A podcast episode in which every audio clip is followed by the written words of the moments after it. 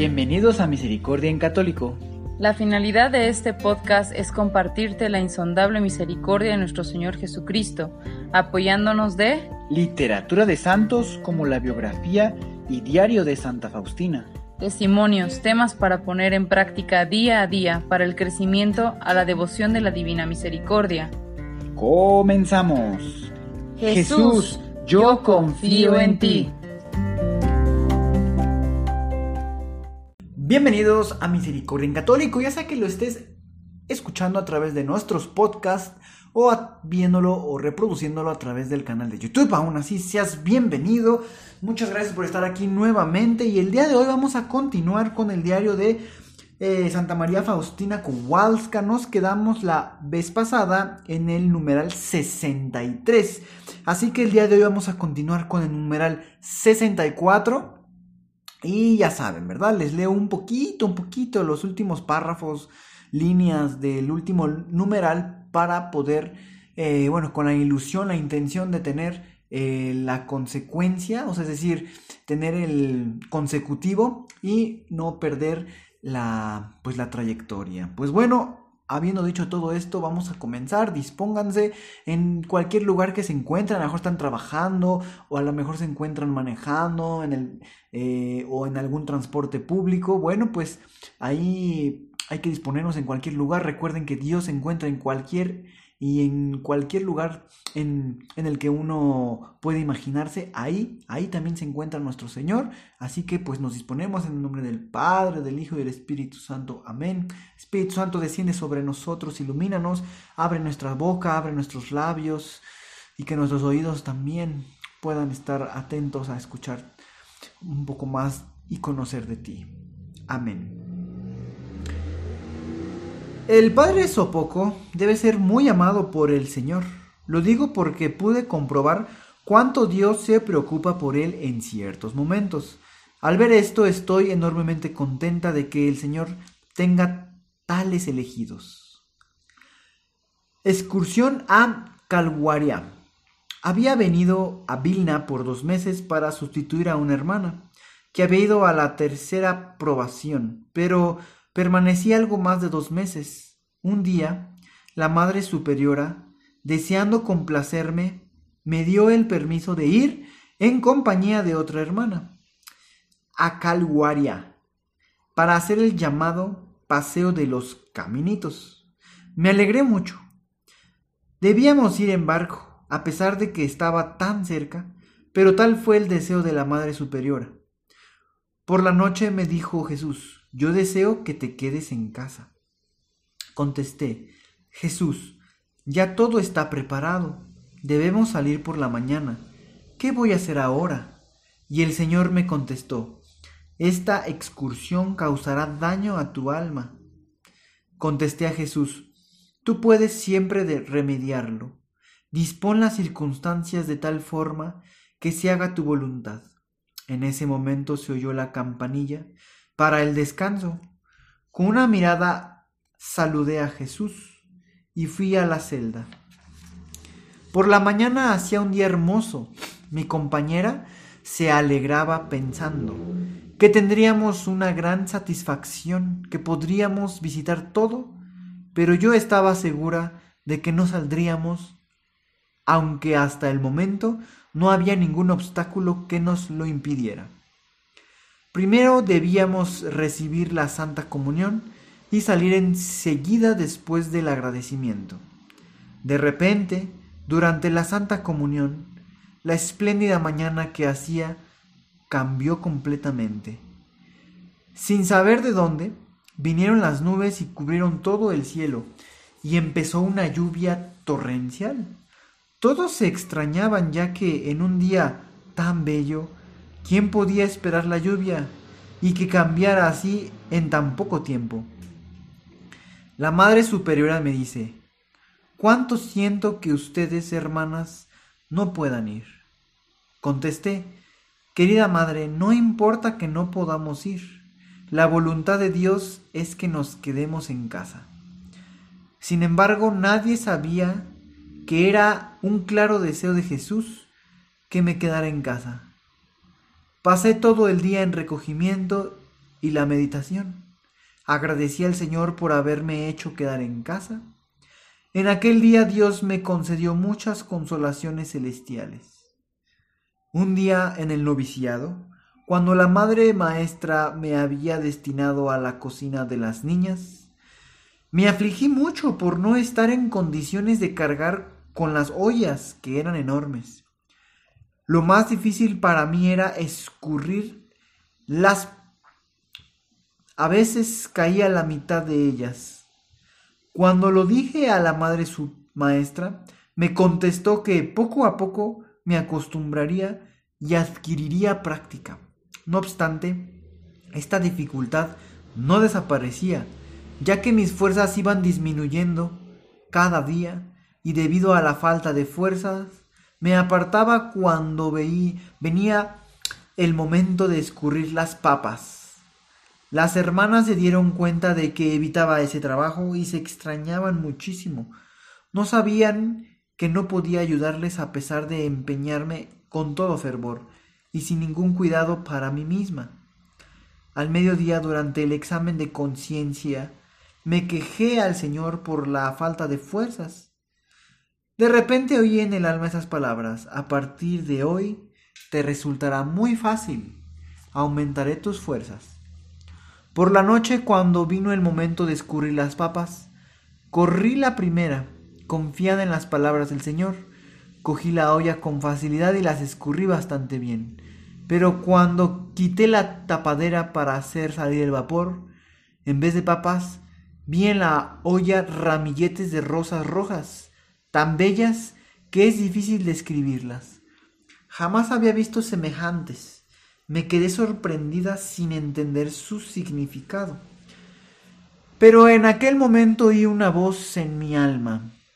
Tu pasado trabajo, tu pesado trabajo, lo transformo en ramilletes de las flores más bellas y su perfume sube hasta mi trono.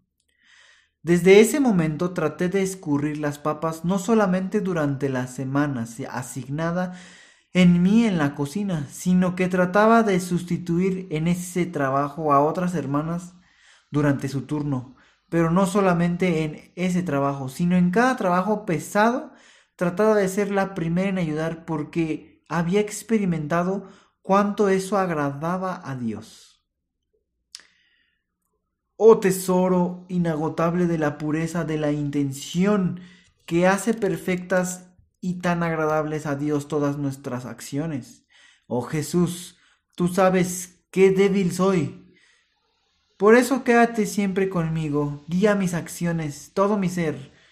Tú, mi mejor maestro, de verdad, oh Jesús, me invade el miedo cuando veo mi miseria, pero a la vez me tranquilizo viendo tu misericordia insondable, que es más grande que mi miseria desde toda una eternidad. Y esta disposición de ánimo me reviste de tu poder. Oh gozo que se deriva del conocimiento de mí misma. Oh verdad inmutable, eterna es tu firmeza. Pues bien, queridos hermanos, hemos llegado hasta el numeral 66 y vaya, que para mí se me hizo dos cosas muy importantes. Por un lado, siempre hay que poner todas las cosas en manos de Dios y pedir que siempre podamos escuchar su voz. Tal vez la vamos a escuchar de diferentes maneras. Por ejemplo, yo algunas veces siento dentro de mí como cuando tomo una decisión, a veces siento confianza, seguridad, que todo está muy bien. Pero hay veces como que siento que no debiese ser. Para mí, esa es una manera de guiarme con lo que Dios quiere que yo haga en cada acción. Es importante cada cosa, todo el día, cada uno día que nos despertamos, poner en manos de Dios todo nuestro día, nuestros proyectos. Y cuando estemos a punto de realizar uno, decir, Señor, pongo en tus manos esto, para que se haga tu voluntad. Y vaya, en esta ocasión Santa Faustina no hace esto, pero sí escucha a Jesús. Y Jesús, por alguna razón, él ya sabe, él ya sabe que no va a ser bueno para Santa Faustina ir. tal vez iba a pasar algo que, como bien decía el texto, iba a, a, hacer algún daño en su alma. No sabemos, no sabemos, pero iba a haber un daño.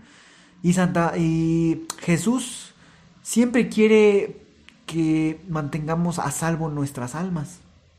Entonces es importante encontrar esa comunicación con nuestro Señor.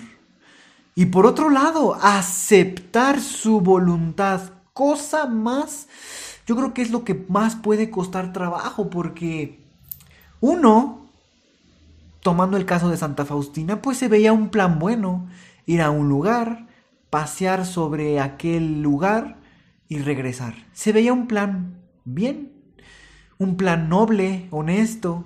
Sin embargo, siempre a pesar de que veamos que está muy bien, hay que dejarnos guiar por la voluntad de Dios. Hay que dejarnos guiar por esas cosas que luego van sucediendo y no aferrarnos. En esta ocasión Santa Faustina le pide que pues acomode las cosas para que no se dé, más bien para que se dé la voluntad de Dios. Y bueno, tales así las cosas, que el día era fabuloso, hermoso, pero de pronto torna el clima y hace que el viaje se cancele. Bueno, pues así nosotros vamos a poder tener a lo mejor alguna salida, algún plan, y nos damos cuenta que no se está dando. A lo mejor, no sé, un viaje, y estamos por adquirir unos boletos a través de internet, y no sé, se va la luz, a lo mejor después regresa la luz y se desconecta, no sé, no, no carga la página, o sea, es decir, van viendo algunas dificultades. Es importante que mientras vamos avanzando también tengamos en mente que puede ser que no sea la voluntad de Dios que hagamos este viaje. Y en, como anécdota antes de que se acabe un poquito este tiempo, mi hermano le pasó algo similar. Él no podía adquirir los boletos de camión a través del internet, no le dejaba, no le permitía, se cancelaba, se borraba, bueno, nunca le permitió a través de internet, cosa muy extraña.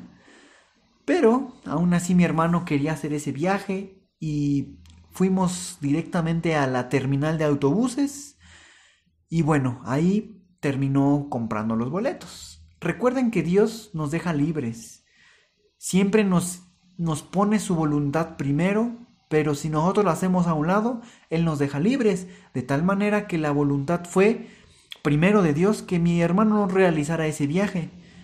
Sin embargo, mi hermano siguió insistiendo y la, el libre albedrío, la libertad que Dios nos da, pues hizo que pudiera comprar sus boletos al final en la terminal. Bueno, pues en su viaje hubo un accidente en el camión. Lamentablemente el chofer perdió la vida en ese accidente y hubo muchos accidentados dentro del vehículo camión. Entre esos mi hermano tuvo sus pequeños, gracias a Dios nada más fueron algunos golpes, ¿verdad? Golpes por ese accidente.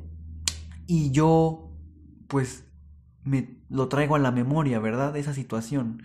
No se estaba pudiendo realizar la compra del boleto. Nuestro Señor ya estaba previniendo eso. Y bueno, eh, el seguir avanzando en un plan obstinadamente, sí se va a poder, pero va a haber daños o repercusiones. Recuerden, hermanos, cuando a veces los planes que nosotros tenemos en el día no se estén ejecutando, siempre no caigamos en la molestia y en el enojo. Recordemos que Dios está cuidándonos. Por otro lado, Santa Faustina, eh, pues bueno, aquí en el, lo que hemos estado leyendo, se da cuenta que no puede eh, ejecutar un trabajo, ¿verdad? Pide a nuestro Señor fuerzas, Dios se las concede y lo que da, se da cuenta, bueno, lo que Dios le resume a Santa Faustina es que cada cosa que para ella fuera difícil de realizar, era como si le estuviera entregando a Dios esas rosas, como un, un, un, un arreglo floral muy hermoso a nuestro Señor. Entonces, para nosotros o para mí, cada trabajo que pueda ser dificultoso, hay que ofrecérselo a Dios y para Dios va a ser un gran eh, manjar de exquisitez, perfume de estas rosas. Eh, pongámonos a voluntad de Dios para realizar estas actividades ayudando a algún hermano o si es nuestra propia labor, pues hacerlo sabiendo que para Dios es muy agradable ese esfuerzo que estamos haciendo. Pues bien, queridos hermanos, hasta aquí el día de hoy. Gracias por estar estos 15 minutitos. Espero que los hayan disfrutado. Y primeramente Dios, la siguiente semana continuaremos leyendo este diario de Santa María Faustina Kowalska. Que estén muy bien, cuídense mucho y que Dios los bendiga. Hasta pronto. Si es la primera vez que escuchas nuestro podcast, te invitamos a que escuches el numeral 0,1,1, que habla sobre las temáticas que se desarrollan en este podcast y el lenguaje que hemos propuesto para identificar cada una de ellas, y así sea más fácil para ti escuchar las que más te agraden. Te dejamos el link del audio y la lista de las temáticas en la descripción que este audio tiene.